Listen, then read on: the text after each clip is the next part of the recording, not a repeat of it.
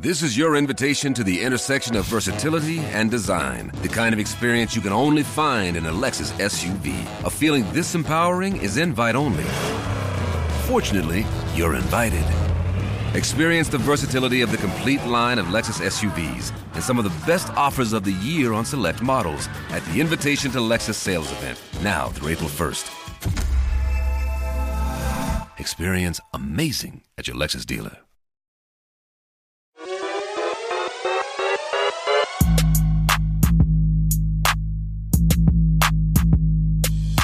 Servus und herzlich willkommen in einem neuen Video der Mission Money. Ja, der Immobilienmarkt ist schon wieder in aller Munde. Es gibt wieder hitzige Diskussionen, viele Schlagzeilen in den letzten Wochen, die auch alle in unterschiedliche Richtungen so ein bisschen führen. Und ähm, das ist natürlich ein spannendes Thema, wo wir mal ein bisschen Licht reinbringen wollen und auch ein bisschen Einordnung. Dafür haben wir uns einen spannenden Gast geholt. Er war schon mal zu Gast bei der Mission Money im vergangenen Jahr. Er ist ähm, Volkswirt und Professor, ich lese es ab, für Immobilienwirtschaft an der International Real Estate Business School der Uni Regensburg. Herzlich willkommen zurück, Tobias Just. Freue mich, dass ich wieder dabei sein darf.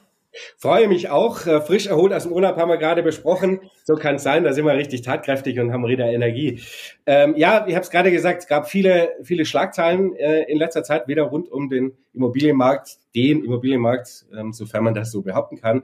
Das eine ist ähm, die Bundesbank in dieser Woche mit dem letzten Monatsbericht, ganz aktuell. Die war ja schon immer ein bisschen auf der mahnenden Seite, was die Immobilienpreise angeht. Darüber haben wir letztes Jahr auch schon gesprochen gehabt.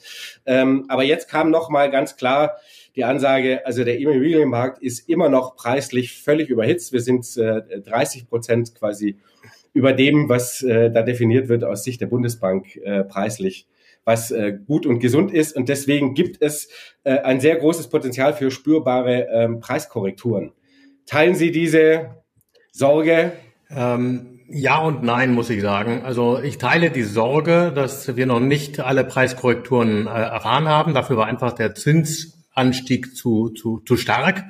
Ähm, die 30 Prozent äh, ist ja wie so ein Dauergast bei der Bundesbank in ihren Monatsberichten. Äh, das ist ja fast ein zehnjähriges Jubiläum, dass sie sagt, der Immobilienmarkt ist immer 30 Prozent überbewertet. Ähm, und das hat natürlich was mit der Methodik äh, auch zu tun äh, und weniger mit der faktischen Überbewertung. Ähm, weil sowas findet man ja immer erst wirklich im Nachhinein raus, wenn, die Märkte dann dauerhaft wieder auf dem neueren Niveau äh, sein könnten. Aber das ist im Moment äh, unwahrscheinlich, dass wir 30 Prozent Rückgänge äh, haben, weil ähm, zum einen spricht äh, auf der Nachfrageseite, sprich wer will Immobilien, Wohnimmobilien vor allem nutzen, äh, einfach viel zu viel dafür, dass wir äh, eher eine Unterversorgung haben. Wir bräuchten eigentlich mehr Objekte. Ähm, und äh, das Zweite ist, wir haben wahrscheinlich äh, die, die, die gravierendste Phase der Zinssteigerung schon erfahren. Also es gibt ja jetzt die Frage, gibt es noch einen Zinsanstieg äh, oder vielleicht sogar gar keinen mehr oder vielleicht auch zwei, aber im Wesentlichen sind die ähm, Volkswirte irgendwo zwischen 0 und 50 Basispunkten und dann war's das. Äh, dann gibt es so Nachlaufeffekte, weil Immobilien sind langsam äh, langsame Märkte und äh, dementsprechend wird uns das noch bis 2024 mindestens beschäftigen. Aber weil wir so wenig bauen, entsteht ja dadurch unglaubliche Knappheit. Äh, und deswegen werden Mieten steigen und dadurch wird diese Überbewertung, von der die Bundesbank äh, redet, ähm, wahrscheinlich viel, viel kleiner als diese 30 Prozent sein.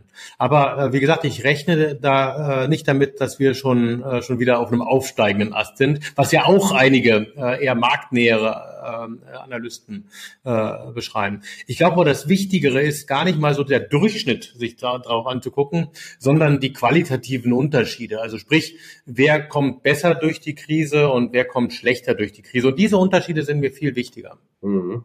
Also ähm sehen Sie das tatsächlich, das wäre nämlich die Anschlussfrage gewesen, weil es so die ersten Auguren gibt, ja jetzt müsste man doch eigentlich schon wieder auf der Käuferseite aktiv sein, auch als gerade als Heigenheim-Nutzer. Ja, also ähm, sagen wir so, dadurch, dass die Preise ja an einigen Ecken deutlich runtergekommen sind, 10, 15 Prozent, und einigen Segmenten sogar tatsächlich mehr, ähm, und weil die Zinsen äh, wahrscheinlich in der Nähe ihres äh, zyklischen Höhepunktes sind, äh, kann man zumindest wieder einigermaßen belastbar rechnen. Daraus äh, äh, ergibt sich aber noch nicht sozusagen die Kaufempfehlung. Nicht also nur, dass man einigermaßen planungs- äh, oder risikoärmer rechnen kann, heißt ja noch nicht, dass man immer gleich äh, was tun muss. Äh, aber das Gute ist, dass man nicht mehr beliebige Risikopuffer im Bauch haben musste, wie gefühlt im letzten Jahr.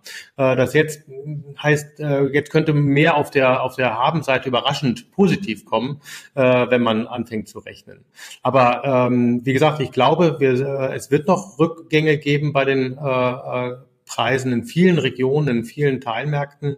deswegen muss man jetzt auch noch nicht hektisch werden, wieder neu einzusteigen. Ich meine, man sieht ja auch so ein bisschen, auch gerade in den üblichen bekannten, berühmten Ballungsräumen und Großstädten, dass das Preisniveau eigentlich, das aufgerufen wird, wenn man jetzt mal quasi die üblichen Angebote sich so ein bisschen anschaut, ähm, das Preisniveau immer noch relativ hoch ist, was an, aufgerufen wird an Preisen.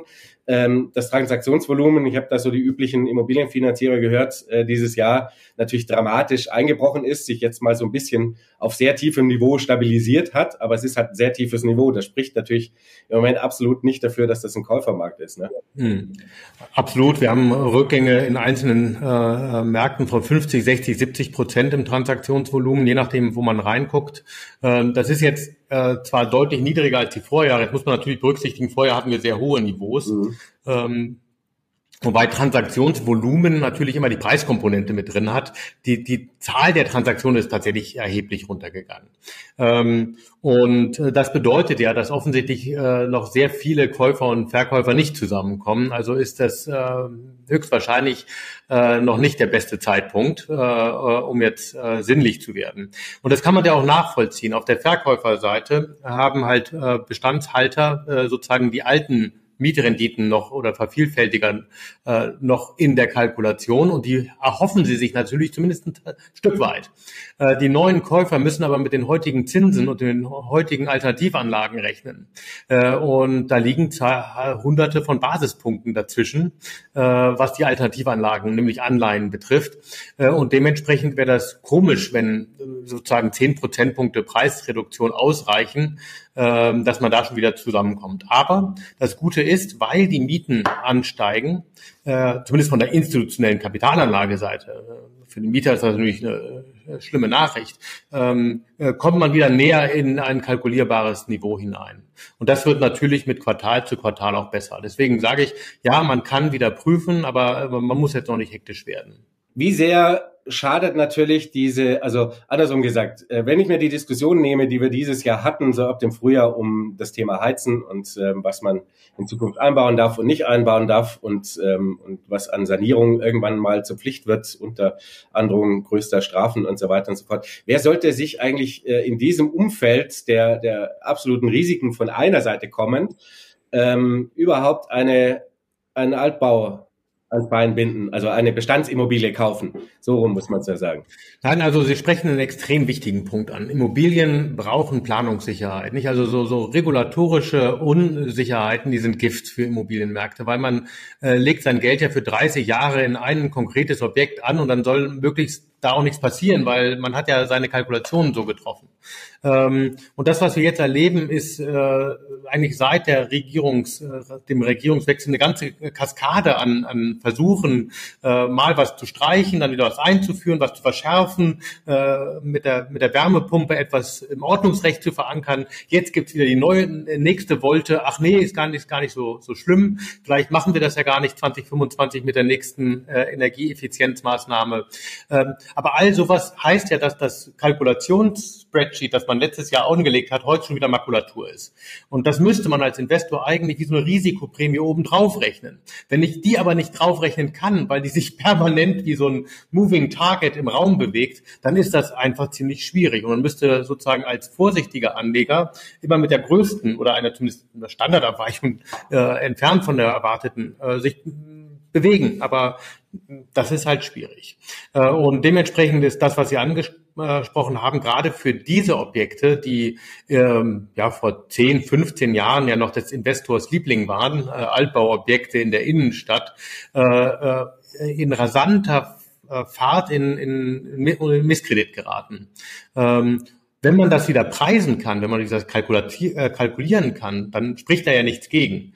Aber solange man nicht weiß, was äh, die Regierung vorhat, äh, und das ist ja auch von der Finanzierungsseite, auch die EZB, auch die Bundesbank äh, machen ja unterdessen Nachhaltigkeitsprüfungen bei den Banken. Was wird äh, finanziert? Also wir haben ja nicht nur die regulatorischen Vorgaben auf der gesetzgeberischen Seite, sondern auch auf der kapitalmarktregulierenden Seite. Äh, und all das ist halt eine Melange, äh, die eher dazu führt, dass diejenigen mit einem großen Puffer sich das als, ja, wie, wie so eine Art Luxus gönnen können, wenn sie das gerne als Konsumobjekt haben wollen. Aber die, die das als Kapital, als reine Kapitalanlage äh, machen, fahren, glaube ich, am sinnvollsten, wenn sie dieses Energiethema eher im Sinne von äh, effizient ist besser äh, machen, weil äh, dort wird man dann höchstwahrscheinlich zumindest nicht auf der Belastungsseite, auf der Kostenseite negativ überrascht. Jetzt kann man natürlich sagen, da reden wir jetzt nicht vom, vom schönen Jahrhundert, wenn der Altbau in äh, München-Bogenhausen oder in Schwabing, äh, sondern wir reden ja von allem, was älter ist als vielleicht, weiß ich nicht, 15 Jahre. Ja, das äh, trifft, äh, gut, dass Sie darauf hinweisen, äh, das trifft äh, leider belastend dazu. Äh, all das, was äh, nach dem Zweiten Weltkrieg, ich sage mal bis in die 90er Jahre, auch teilweise sehr günstig erstellt werden musste ähm, und dementsprechend äh, weder äh, bei den Bauqualitäten als auch bei den äh, äh, ja, Heizungstechnologien das äh, erreichen kann, was wir heute sozusagen uns beim Neubau erwarten.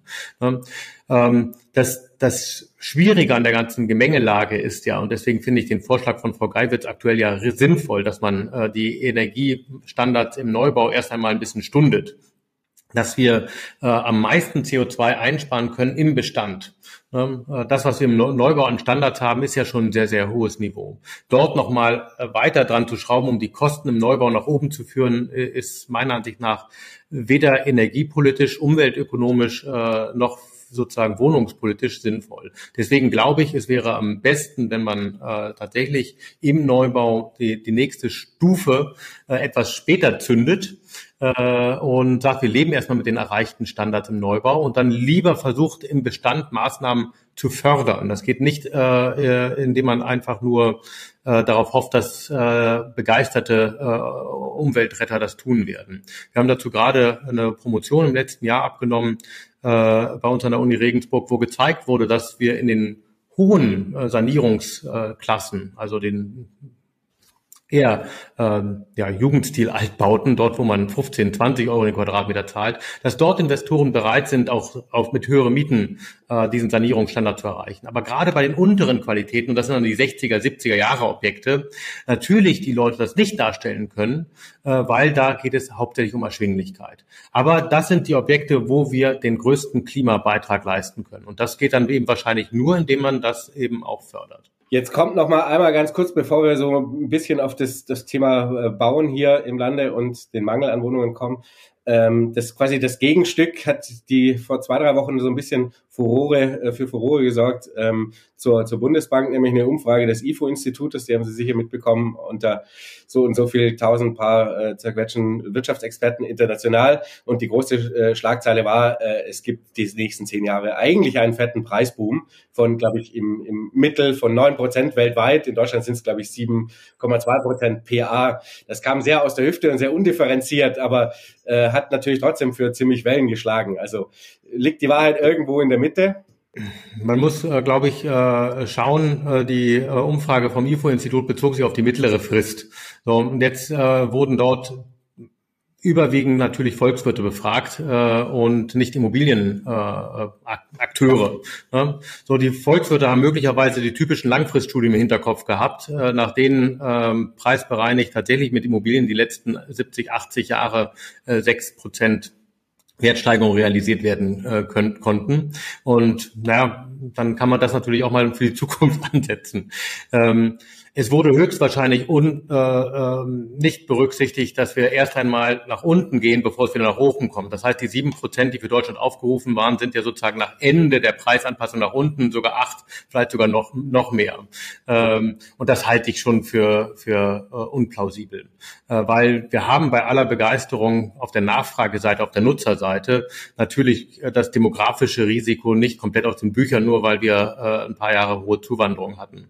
Also wir haben äh, auch das ähm, Vererbungsrisiko, was ja viele Immobilien äh, gerade in der Peripherie haben, nicht äh, aus den Büchern. Deswegen bleibe ich dabei, dass viel spannendere äh, äh, an der Diskussion wird nicht sein, was die Durchschnitte machen, sondern äh, was an den Rändern passiert. Es wird Objekte geben, die in der mittleren Frist wahrscheinlich sogar an Wert verlieren und es wird Objekte geben, die äh, deutlich an Wert steigern äh, können. Äh, aber auch für die halte ich die sieben Prozent im Schnitt über zehn Jahre. Das wäre eine Verdopplung äh, äh für sehr hoch gesprungen, äh, weil äh, die hatten wir in den letzten zehn Jahren vor der äh, ähm, Krise nicht äh, für ganz Deutschland äh, und dort hatten wir diese starken Zinsrückgänge.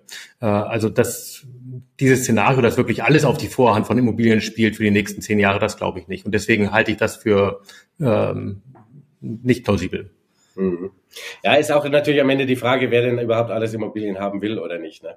Ja, haben will, haben will, äh, wollen wir alle. Ne? Also am liebsten geschenkt. Aber äh, es ist tatsächlich äh, die Herausforderung, ähm, Familien mit einem geringen Eigenkapital. Für die ist es immer noch schwierig, das Ganze finanziert zu bekommen. Ähm, Ältere, die sozusagen möglicherweise äh, in, in Mietwohnungen wohnen, die werden wahrscheinlich höchstwahrscheinlich nicht in Eigentum wechseln wollen. Und die demografische äh, Entwicklung führt dazu, dass wir mehr Ältere und weniger Jüngere haben. Die Zuwandernden werden auch erstmal zehn Jahre brauchen, bis sie überhaupt äh, sozusagen hier hinreichend Eigenkapital äh, angespart haben. Das heißt, die werden ebenfalls die Lücke nicht schließen.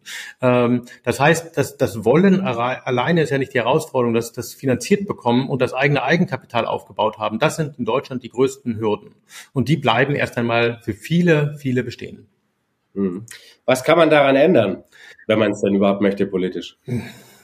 Äh, gute Frage. Und das äh, im Moment ähm, gibt es ja zumindest die äh, äh, Diskussion, dass man äh, die Aktienrente äh, anschiebt. Das halte ich für sinnvoll, äh, würde aber natürlich äh, die Immobilienrente äh, erst einmal schwächen.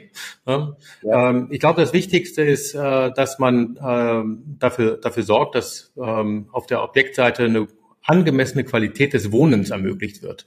Die, der Kapitalaufbau ist dann sozusagen eine nachgelagerte. Also sprich, wenn wir es schaffen, den ähm, ja, Bürgern sieben Prozent mit der Kapitalanlage Aktie zu ermöglichen, äh, dann brauchen wir nicht die fünf bis sechs Prozent Immobilie, um äh, sie zu machen. Das ist ja nur deswegen besonders charmant, weil die Immobilie so schön diszipliniert. Sie, sie bringt uns mehr zu sparen. Wenn das der Staat sozusagen über die Aktienrente für uns sozusagen übernimmt, ist dieses Argument ein bisschen schmäler. Aber was wir halt äh, erreichen müssen, das ist mir wichtiger als äh, das äh, Vorsorgethema, ist, äh, haben wir hinreichend Qualitäten im Wohnen egal ob Miete oder Eigentum. Und da haben wir offensichtlich Knappheiten, weil die Mieten steigen ja in den Ballungsräumen sehr stark. Äh, und das belastet Haushalte. Ähm, so, dann können wir das zweite äh, nicht ganz vom Tisch nehmen, das Vermögensthema. Also wie können wir äh, Leuten die Kapitalanlage ähm, schmackhaft machen. und ich glaube, da ist tatsächlich ein wichtiger Punkt finanzielle Aufklärung. Ähm, genauso falsch wie in den letzten Jahren, alle müssen Immobilien kaufen, äh, weil die Zinsen niedrig sind, ist niemand darf Immobilien kaufen, weil jetzt die Zinsen höher sind. Immobilien gehören ein gut, äh, gutes Portfolio dazu. Ob sie dann direkt oder indirekt als Anlage sind, ist dann ein zweites Thema. Aber äh, sie haben spezifische Risiken und derer müsste man sich bewusst sein. Und wir tun in Deutschland mitunter so, als hätten Immobilien kein Risiko. Wir erleben gerade doch, sie haben spezifische Risiken. Meinen Studierenden erzähle ich dann immer gerne, das ist gut so, weil einige dieser spezifischen Risiken kann man managen. Und das kann man lernen. Nur wenn man das nicht lernt, geht man diese Risiken unbewusst ein und damit landet man höchstwahrscheinlich auf der Verliererstraße. Und dann bringt es den äh, betroffenen Haushalten wenig, wenn im Durchschnitt sechs Prozent als Rendite rauskommen, wenn man nicht dabei war. Ja, das ist ja aber im Prinzip äh, wie in jeder anderen ähm, Anlageklasse auch so. Aktienbergen auch. Exakt, ja, das, das, exakt. Nur bei Immobilien haben wir halt tatsächlich diesen Nimbus, die sind äh, risikoarm, manche sagen sogar risikolos. Ähm, und da reden wir noch nicht mal über die Gewerbeimmobilien. Und äh, ich finde die Immobilie als Anlageform sehr, sehr gut, aber sie hat halt spezifische Risiken. Ne? Und derer muss man sich bewusst sein. Wenn man diese Risiken kennt und managen kann, dann äh, kann man da gerne äh, investieren, direkt oder indirekt. Ne? Äh, aber ähm, das Wichtigste ist, dass man ähm, allen Anlegern klar macht, was sind die spezifischen Risiken am Standort, in dem konkreten Objekt. Und im Moment äh, haben wir halt eine ganze Reihe von Risiken neu auf dem Tisch, nämlich die Energierisiken, teilweise auch die Standortrisiken ähm, und ähm, Lageparameter, äh, die man halt äh, Schulen beibringen muss. Und das ist dann möglicherweise nicht mit ein bisschen Sozialpolitik äh, im, in der Schule äh, erledigt. Das wäre nämlich noch abschließend die eine Frage zum Thema Preis. Ähm, wie wichtig wird in Zukunft das, der Unterschied oder wie groß wird der Unterschied werden äh, zwischen Neubauten und Bestandsbauten, wenn ich investieren möchte? Gerade vor den äh, Risiken mit, die da eben mit Sanierung, Heizen und so weiter kommen. Also wir werden ähm, äh, Altbauten haben, die, äh, wo die Branche darüber das Problem der Stranded Assets äh, diskutiert, die aus Energiegründen äh, kaum noch handelbar sind. Das ist natürlich ein hartes Wort. Die werden natürlich gehandelt, aber natürlich mit einem Preisabschlag. Und dieser Preisabschlag kann dann nennenswert sein. Ähm, sanierte Altbauten, ne, das sind dann Bestand, die, die werden keinen großen äh, Abschlag benötigen. Ne? Äh, also Neubauten haben ja äh, sozusagen aus ähm, zwei wichtigen Gründen in der Regel einen äh, Zuschlag verdient. Das eine sind die Standards, die eingehalten werden, die sind äh, ermöglichen sozusagen ein Sparen der zweiten Miete.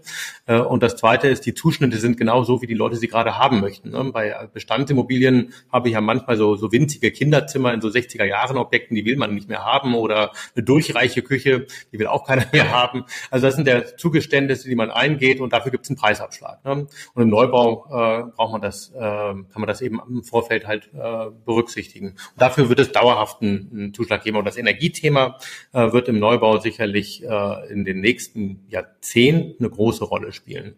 Und für eher einen Abschlag bei den Bestandswohnungen als für einen Zuschlag bei den Neubauten führen.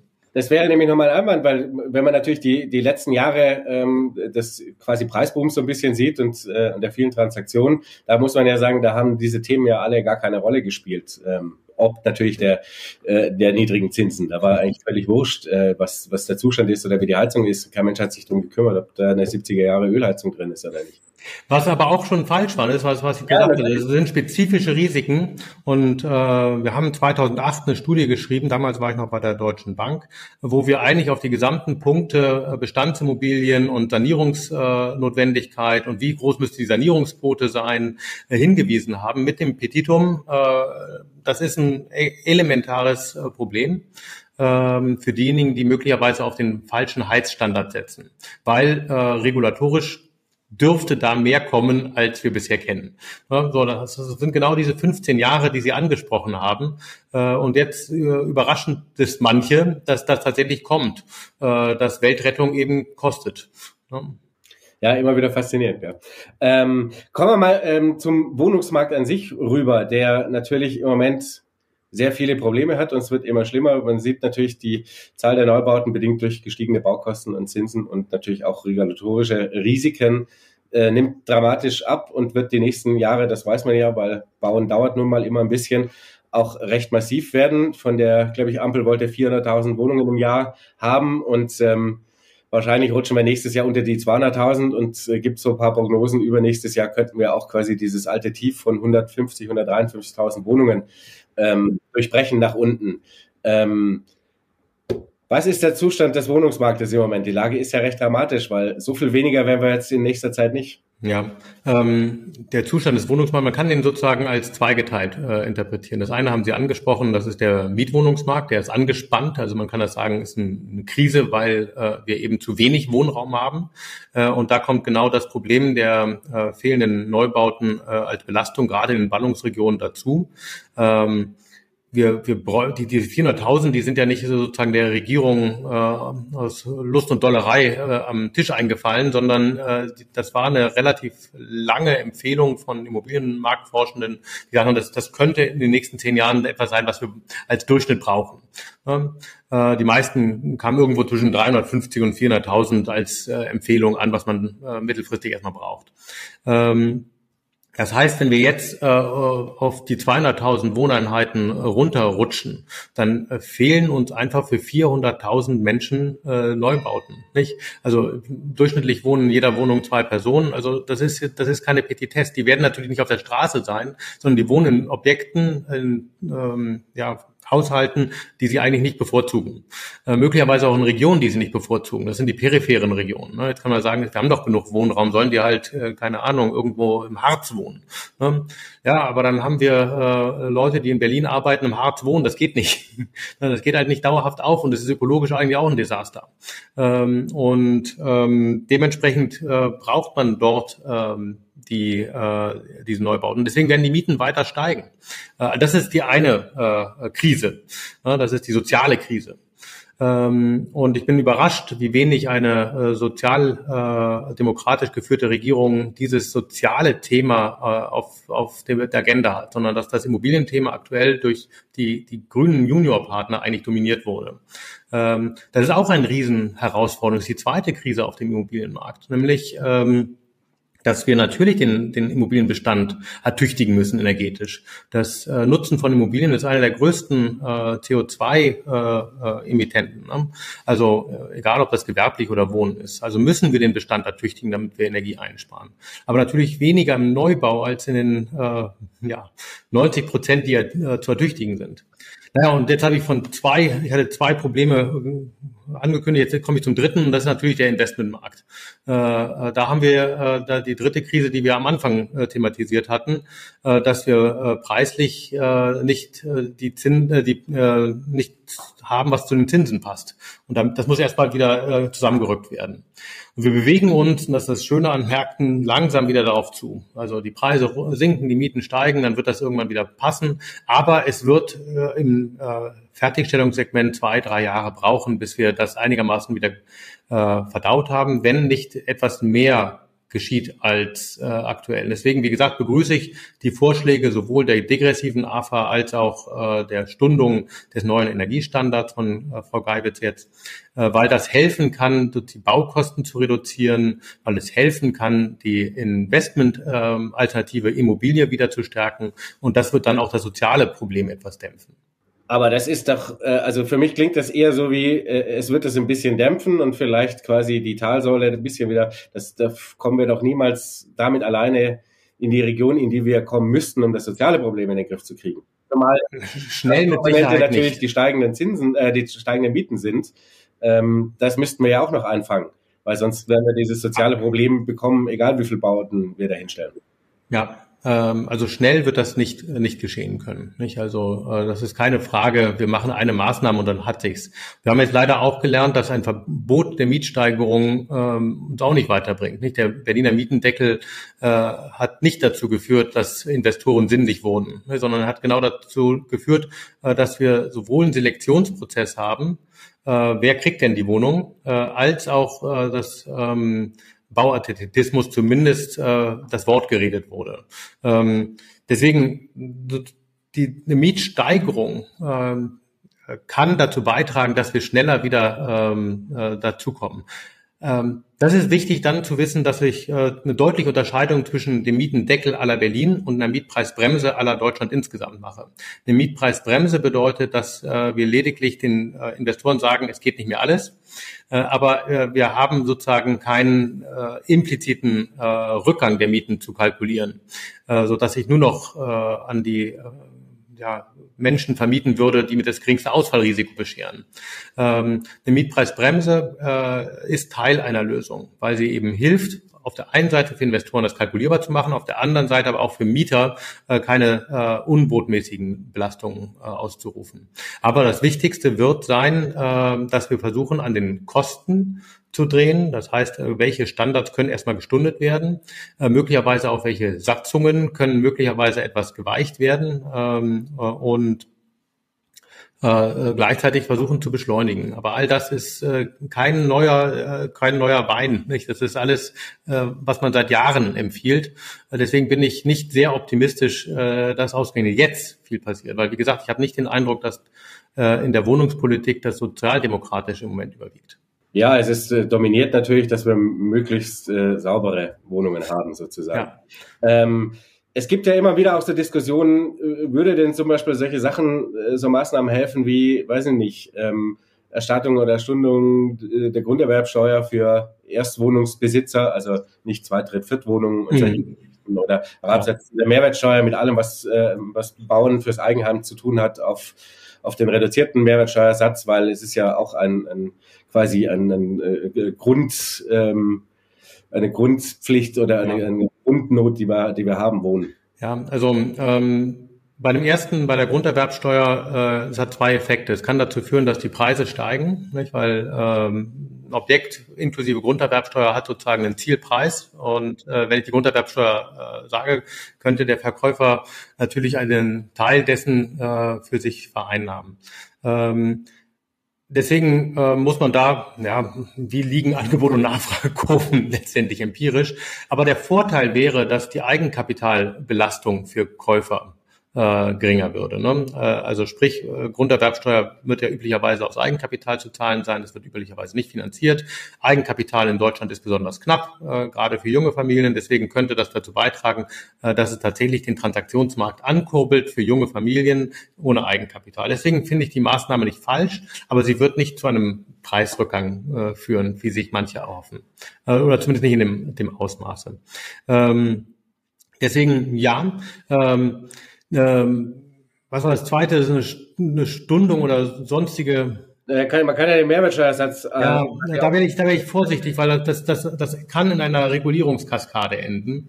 Ja. Äh, sozusagen, wie viel Küche brauche ich, äh, wie viel Wohnzimmer brauche ich? Ist ein äh, Kinderzimmer für zwei Kinder äh, äh, befreit.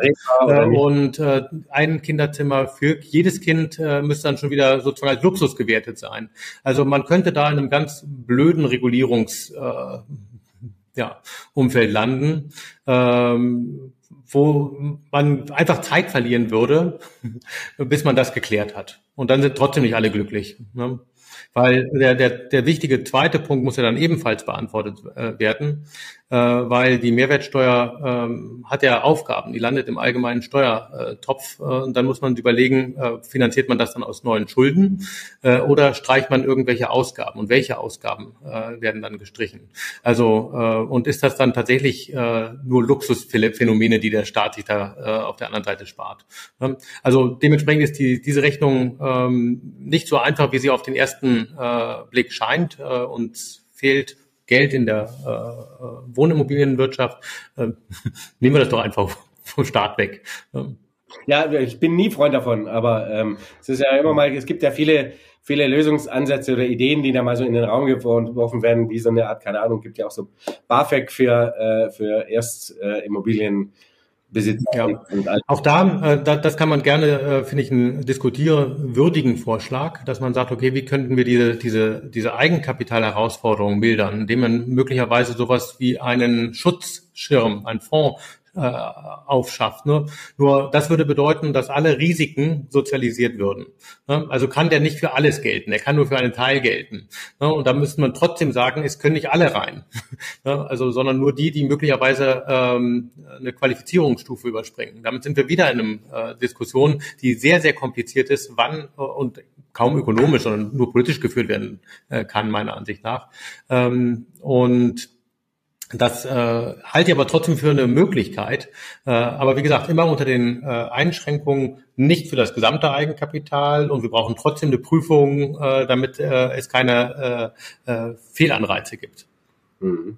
Aber also, quasi, was kann man darüber hinaus noch tun, um eben, ähm, quasi diesen Wohnungsbau wieder wieder anzuhalten? Denn das, wir können ja nicht sagen, okay, in zehn Jahren wird es wieder besser werden, weil bis dahin fehlen uns dann, weiß ich nicht, vier Millionen Wohnungen. Ja, ähm, da wo wir sie brauchen. Neben diesen ganzen Maßnahmen ist ein wichtiger Teilbereich natürlich außerhalb der Wohnimmobilienwirtschaft äh, und das ist äh, der Arbeitsmarkt. Äh, kriegen wir dort hinreichend äh, Stabilität, kriegen wir dort hinreichend Arbeitsplätze und mit Lohnsteigerungsmöglichkeiten. Und dort muss man sagen, äh, arbeiten wir im Moment ja auch eher gegen den Arbeitnehmer als für den Arbeitnehmer. Äh, also da, dort sind in der Industrie insbesondere neue Unsicherheiten entstanden. Und ähm, dementsprechend könnte ein Teil der Lösung sein, indem wir ähm, der Wirtschaft weniger Fesseln anlegen, damit die äh, ähm, ja, Züge ihrer, ihre äh, Wachstumsdynamik entfalten kann. Und äh, dann sind die ganzen Diskussionen meiner Ansicht nach äh, äh notwendig. Wie viel Industrie brauchen wir? Wie kriegen wir äh, künstliche Intelligenz gefördert? Wie kriegen wir äh, Bildungsangebote an möglichst viele? ähm, die tatsächlich ähm, dann äh, dieser wirtschaftlichen Dynamik und damit auch höheren Löhnen, höheren Gehältern und damit eben auch auf der Preisseite das, das Risiko der Erschwinglichkeit nehmen. Ähm, wir können das Wohnungsmarktthema, wenn wir baulich immer teurer bauen wollen, äh, nicht allein dadurch lösen, indem wir sagen, ach so, dann nehmen wir das Geld von woanders weg, ne? sondern wir können die Lücke schließen, indem wir baulich nicht alle Standards machen und auf der Einnahmenseite Seite versuchen den Leuten äh, äh höhere Einnahmen zu ermöglichen. Ne? Und dann könnte man über äh, allgemeine Steuerlast, allgemeine Abgabenlast äh, äh, möglicherweise auch dem Wohnimmobilienmarkt äh, mehr helfen, als wenn wir hier versuchen, irgendwas zu deckeln, was dann nur wieder zu anderen Fehlanreizen führt. Wobei man natürlich sagen muss, auf der, zumindest auf der Lohnseite ist in Deutschland jetzt die letzten 20 Jahre 15 Jahre, 18 Jahre nicht so wahnsinnig viel in diese Richtung gelaufen, die Sie da äh, gerne sehen würden, die auch Sinn ergibt. Ja, also muss dazu sagen, ein großer Teil dieser 18 Jahre war ja auch eine Phase, wo man äh, aus einer eher höheren Arbeitslosigkeit erstmal in diese niedrige Arbeitslosigkeit hin, hinein äh, strukturieren musste. Äh, so, jetzt ja. sind wir durch eine Pandemie, äh, durch eine äh, hohe Inflation, äh, durch eine Kriegssituation in Europa mit immer noch vergleichsweise niedriger Arbeitslosigkeit gekommen. Also würde ich sagen, äh, ist das Umfeld eigentlich für höhere Löhne gar nicht schlecht. Vorausgesetzt, genau. Die, wir machen die Wirtschaft nicht zu sehr kaputt. Exakt, exakt. Völlig richtig. Ne? Wir können nicht gleichzeitig äh, Regeln für die Industrie und höhere Löhne, äh, weil dann ist das die Abwandlung garantiert. Mhm. Also das eine muss sozusagen der Preis des anderen sein. Und äh, in dem ganzen Komplex natürlich ist immer dieses äh, große Thema natürlich, die Babyboomer gehen bald in Rente und so weiter. Und äh, eine Diskussion natürlich, die jetzt immer mal wieder auch schon aufflammt und die die nächsten 20, 30 Jahre natürlich zunehmen werden, äh, ist natürlich das Thema in Anführungszeichen zu setzen, äh, Fehlbelegung von, von Wohnraum, nämlich, ne? Ja ähm, keine Ahnung, die Kinder sind aus dem Haus, ähm, ein, einer der beiden Ehepartner stirbt, der nächste wird eben doch noch 85, weil wir alle zum Glück älter werden, das soll ja auch so sein. Aber letztlich belegt er natürlich seine Wohnung, die er da seit 20 Jahren bewohnt, egal ob es das Eigenheim ist oder auch hm. die Miete mit, keine Ahnung, einem Mietvertrag von vor 15 oder 20 Jahren, ähm, wo ähm, längst jemand anders drin wohnen könnte mit äh, drei- oder vierköpfiger Familie beispielsweise. Ja. Auch das also, sind ja Diskussionen, die kommen werden. Ne? Und dann ist natürlich dieses Thema ähm, Bestandsmieterschutz ähm, wird natürlich auch ein Thema werden, über das man reden muss, oder? Es, es wird ja schon darüber geredet, äh, also es ist kein, kein Thema im Kommen. Äh, aber man muss da sehr, sehr aufpassen, meiner Ansicht nach, weil man tut so, man tut so, als würden Investoren äh, das einfach nur sozusagen auf der Seitenauslinie beobachten und sagen, ach, ne? also sprich, wenn ich jetzt sozusagen Vermieter von einer älteren Dame bin und rechne damit, dass deren, dass ich gezwungen werde, eine Abgabe zu leisten, um deren geringere Miete sozusagen aufzufangen, um sie in Anführungszeichen rauszumoderieren ne? Äh, dann werden Investoren auf die Idee kommen, die Miete einfach zu erhöhen, weil dann haben sie nicht diese äh, Zahlung zu leisten, sondern können sagen, ich bin, bin raus, ich habe ja eine marktübliche Miete äh, und äh, die ältere Dame äh, ist sozusagen möglicherweise rausmoderiert und ähm, ich habe kein Geld zum Verteilen. Ähm, deswegen äh, halte ich es für ähm, schwierig, das so zu, zu, zu hinzubekommen, äh, dass wir sozusagen äh, überall dort, wo wir eigentlich ein sehr gut funktionierendes Mieter- und Vermieterverhältnis haben, das auch noch ins Risiko zu stellen, äh, um ein paar Quadratmeter zu finden. Ja? Äh, beim Eigenheim ähm, haben wir ein anderes Problem, äh, weil ähm, dort sind Investitionsentscheidungen getroffen worden, for whatever reason, nicht? Also ähm, äh, die Jahrzehnte zurückliegen. Ähm, wenn wir das anfangen zu regulieren, dann können wir auch sagen, wie viel weißen Hemden darf denn eigentlich so ein Hochschullehrer tragen? Ne? Weil es ja auch alles gewissermaßen irgendwie Wegnahme von Ressourcen von woanders. Ähm, also äh, ist ein 20 Quadratmeter Wohnzimmer hinreichend, ein 30 Quadratmeter oder reichen nicht auch 15 für so einen Hochschullehrer? Ähm, und da bin ich halt sehr, sehr ähm, also diese Diskussion, die, die, die würde uns, glaube ich, nicht gut tun. Das ist aber eher eine politische als eine rein ökonomische Frage. Ökonomen sind da relativ einfach. Die können, würden sagen, ja klar, Preise rauf, dann gehen die schon raus und dann ähm, äh, haben wir auch wieder Platz gewonnen. Ja. Äh, aber ich, ich fürchte, dass diese ökonomische Diskussion ähm, äh, die, die ja, diese positiven Effekte zwischen einem gut funktionierenden Mieter- und Vermieterverhältnis komplett torpedieren könnten. Nee, nee, ich will die Diskussion so auch nicht äh, führen, aber man muss das Thema ja mal ansprechen. Dass hm. ja, ja, also wo es funktionieren kann, und deswegen äh, halte ich die, die Diskussion auch für wichtig. Wo es funktionieren kann, ist bei großen Unternehmen, die da als Moderator auftauchen. Ne? Weil was könnte, was, was ist für eine, eine ältere Dame extrem wichtig? Dass man ihr die Lasten abnimmt oder älteren Herren, dann die Lasten abnimmt eines Umzugs. Dass es am besten im fußläufigen Umfeld eine Ersatzwohnung gibt, die dann eben etwas kleiner, aber trotzdem in ihrem Umfeld ist. Weil sie möchten, möchten natürlich ihr Soziales und ihr äh, Versorgungsumfeld behalten. Aber das ausgerechnet mit 80 nochmal tun zu müssen, in ganz Berlin sich umzugucken. Äh, aber wenn wir eine äh, Wohnungsgesellschaft haben, das kann öffentlich oder privat sein, die das mit moderiert, dann kann das eine Win-Win-Situation werden, weil sie könnte der jüngeren Familie einen größeren, passenderen Wohnraum anbieten. Ja? Aber das ist eher Angebote schaffen als ähm, ähm, ja, per direkten oder indirekten Zwang. Ne? Also mhm. der, der Preis wäre ja dann eine Form von indirekter Zwang. Mhm. Ähm, äh, brauchen wir wieder mehr staatlichen Wohnungsbau und Staatsbesitz? Wir sind ja mal eigentlich auch vollkommen zu Recht ähm, davon abgewichen und äh, haben alle Altbestände rausgeschmissen und dann kaufen wir sie jetzt äh, peu à peu Tower wieder teilweise zurück in manchen äh, Kommunen. Und, ja. ähm, bei großen Städten auch. Ich bin da immer kein Freund davon. Der Staat ist im Zweifel nicht der bessere, auch nicht der bessere Vermieter. Aber äh, in Anbetracht des Wohnungsmangels, den wir die nächsten 10, 15, 20 Jahre erleben werden in Ballungsräumen. Hm. Auch da gilt, ähm, also der, der, der Staat ist nicht der bessere Vermieter, er ist nicht der bessere Bauherr, aber er ist nicht per se der schlechtere. Ähm, also sprich, was muss man äh, gewährleisten können? Das staatliche ähm, Wohnungsunternehmen oder äh, Programme ähm, denselben Logiken unterworfen sind wie private auch. Ne? Also sprich, die müssen Wohnungen bauen, Wohnungen anbieten, in welcher Qualität auch immer, und das planungssicher für einen Investitionszeitraum bekommen. Ne? Sie dürfen nicht äh, zusätzliche Aufgaben äh, überfrachtet bekommen, was sie noch alles lösen können äh, also Kindergarten und Kita und alles Mögliche, was in vielen Städten sozusagen über die Wohnungspolitik den mit draufgehört. Ne? Da sind häufig stärkere Umweltauflagen. Das heißt, da versucht man Wohnungspolitik gleichzeitig mit äh, sozial und mit äh, ökologischer Politik zu verbinden. Und das ist immer schwierig, wenn man versucht, mehrere Ziele mit einem Instrument zu erreichen. Ähm, äh, das, das scheitert häufig. Deswegen, solange die, äh, die staatlichen Akteure dieses eine Ziel mit diesem einen Instrument, also soziales Wohnen mit sozialen Wohnungen bauen, äh, ähm, ähm, ja, anstreben dürfen und solange sie ertüchtigt werden, dies auch kaufmännisch sauber zu, durchführen zu können, äh, dann äh, glaube ich, dass das gelingen kann, weil dann hätte man sozusagen einen zusätzlichen Akteur äh, und zusätzlicher Akteur, Wettbewerb ist nicht, nicht schädlich per se. Ne? Äh, aber äh, das, das funktioniert halt in der Vergangenheit nicht häufig. Ne? Da kommt mal ein Bürgermeister, mal eine Bürgermeisterin auf die Idee, hey, wir haben da noch eine Wohnungsgesellschaft und äh, von denen können wir dann noch, keine Ahnung, 10 Millionen aus den Profiten in was anderes umschwenken. Ne? Äh, wenn diese Profite aber eigentlich als äh, Rücklage für eine andere Maßnahme im Wohnung waren, dann ist das eine, eine schlechte, äh, dauerhafte Politik. Also sprich, wir brauchen äh, dauerhafte, planbare äh, soziale Maßnahmen, also auch öffentliche äh, Wohnungsgesellschaften und nicht sozusagen jetzt und dann wieder raus. Und ähm, es ist ja schade, wirklich jammerschade, dass man äh, die öffentlichen Wohnungsgesellschaften verkauft hat, äh, als billig waren und jetzt versucht zurückzukaufen, wenn es teuer wird.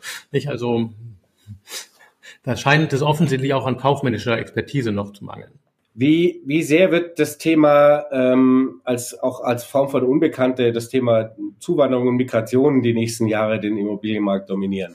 Ach, sehr gute Frage. Sie haben das mit der Unbekannten ja richtig äh, formuliert. Äh, also die alten äh, Bevölkerungsvorausberechnungen, die hatten immer so, so, so als obere Zuwanderungsvariante 200.000 Nettozuwanderung und als untere 100.000.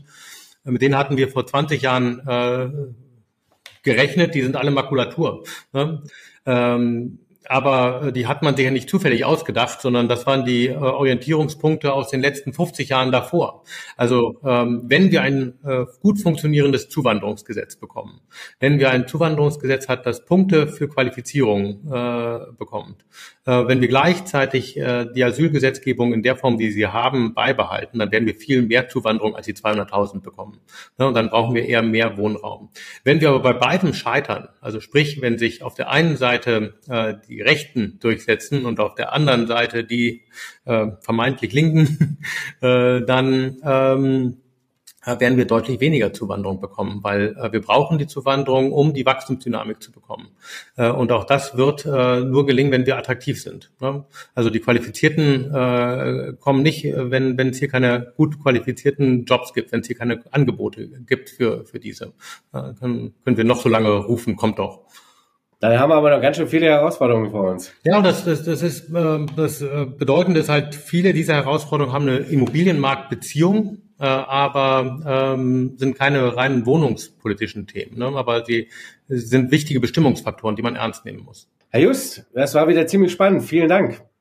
Gerne, hat mich sehr gefreut. Und vielleicht sprechen wir mal über Gewerbeimmobilien. Da passiert auch eine Menge. Um Gottes Willen, wer will denn noch Gewerbeimmobilien haben? da gibt es viel Bewegung. aber nicht im positiven Sinne, oder? Doch, doch, doch, doch, äh, weil äh, wenn, die Preise, wenn die Preise hinreichend gesunken sind, kann man natürlich auch äh, dort wieder einsteigen. Aber es, also so, so Sachen wie Büroimmobilien, wer will sowas haben noch? in den nächsten. Also das kann man sich ja hinterher schmeißen, wenn, wenn keiner mehr im Büro arbeiten will. Da gibt es, da gibt es deutliche, da, da, da gibt es deutliche Asymmetrien. Da wird es äh, eine Konzentration auf Objekte geben. Aber äh, auch da gilt, wer nur auf den Durchschnitt guckt, äh, wird im Zweifel links und rechts verlieren. Da bin ich jetzt aber neugierig ähm, in, der, in, in dieser Asymmetrie. Also was sind die, die großen Sieger aus Ihrer Sicht? Äh, in jeder Krise sind die ähm, erstmal relativen Gewinner alles das, was äh, Sicherheit verspricht. Ne? Und das ist im Moment Lagekriterium und Nachhaltigkeitskriterium. Darauf gucken alle Investoren. Alles das, was das nicht bietet, äh, wird abgestraft. Und dort gibt es sehr erhebliche Rückgänge. Ne? Und das wird auch wahrscheinlich so bleiben. So, wenn es aber diese Preisrückgänge gibt, dann wird es im nächsten Aufschwung wieder Chancen geben. Ne? Also sprich, ähm, wir werden dort eine Welle haben. Äh, wir erleben das aktuell, äh, dass einige Investoren schon wieder beim Thema Einzelhandel gucken. Das war ja die letzten zehn Jahre äh, ein sehr belastetes Segment, zu Recht, äh, weil es gibt eine ganze Kaskade von Strukturproblemen und auch konjunkturellen Problemen. So, aber auch wenn da, wenn die Preise hinreichend runtergekommen sind, äh, dann äh, braucht man neue Konzepte für Einzelhandel, wie Einzelhandel fun funktionieren kann und dann kann man natürlich auch investieren. Man braucht für sein Risiko etwas Prämie. Wenn man das vorher nicht bekam, sollte man es nicht tun. Wenn man es jetzt wieder bekommt, äh, geht es. Äh, weiteres Segment, Hotel, war während der Pandemie massiv abgestraft äh, nun erlebt es sozusagen die ganz normale äh, Wiedererholung. Naja, und Lager und Logistik ist gut durch die Krise gekommen, hat natürlich auch aktuell unter den steigenden Zinsen äh, zu leiden. Äh, aber äh, da spricht eher vieles für dauerhafte Entwicklung. Aber na klar, erstmal gibt es einen Zinseffekt und danach müssen wir über den langfristigen Nachfrageeffekt reden. Was ist denn so langfristig natürlich mit so, äh, so das Thema Gesundheitsimmobilien im weitesten Sinne, sprich Pflege, Altersheim etc.